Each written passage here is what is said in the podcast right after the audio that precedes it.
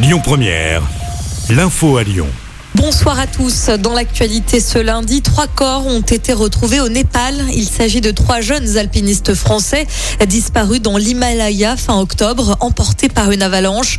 Parmi ces disparus figurait Gabriel Miloche, étudiant à l'INSA de Lyon. Un hélicoptère accompagné d'une équipe de secours composée de guides de montagne professionnels ont été dépêchés sur place pour ramener ces corps. L'actu, c'est aussi cette série de mesures annoncées aujourd'hui par les évêques catholiques pour lutter contre la pédocriminalité dans l'Église.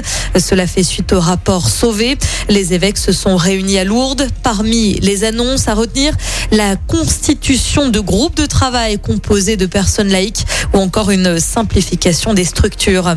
Un mot sur la situation sanitaire en France. C'est aujourd'hui que le masque fait son retour dans les écoles de 39 départements. 61 départements sont désormais concernés par cette mesure en raison d'un taux d'incidence stabilisé au-dessus des 50 cas Covid pour 100 000 habitants. Près de chez nous, l'Ain et l'Isère sont concernés. Les élèves du Rhône, quant à eux, n'ont jamais pu enlever le masque.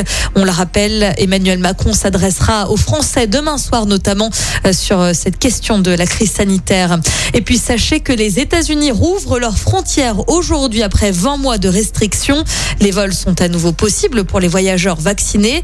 Les autorités américaines demandent tout de même aux visiteurs de présenter un test, de porter le masque et d'être tracés via un système de suivi.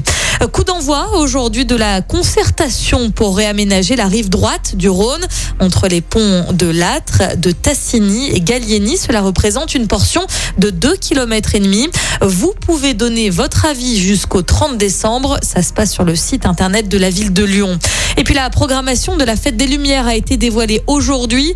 Parmi les installations à Lyon, on retrouvera par exemple le phénix de néon sur la place Louis Pradel, des cadres lumineux sur la place de la République ou encore une vague géante installée sur la place Bellecour.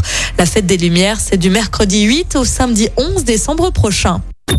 Écoutez votre radio Lyon Première en direct sur l'application Lyon Première, lyonpremière.fr et bien sûr à Lyon sur 90.2 FM et en DAB+.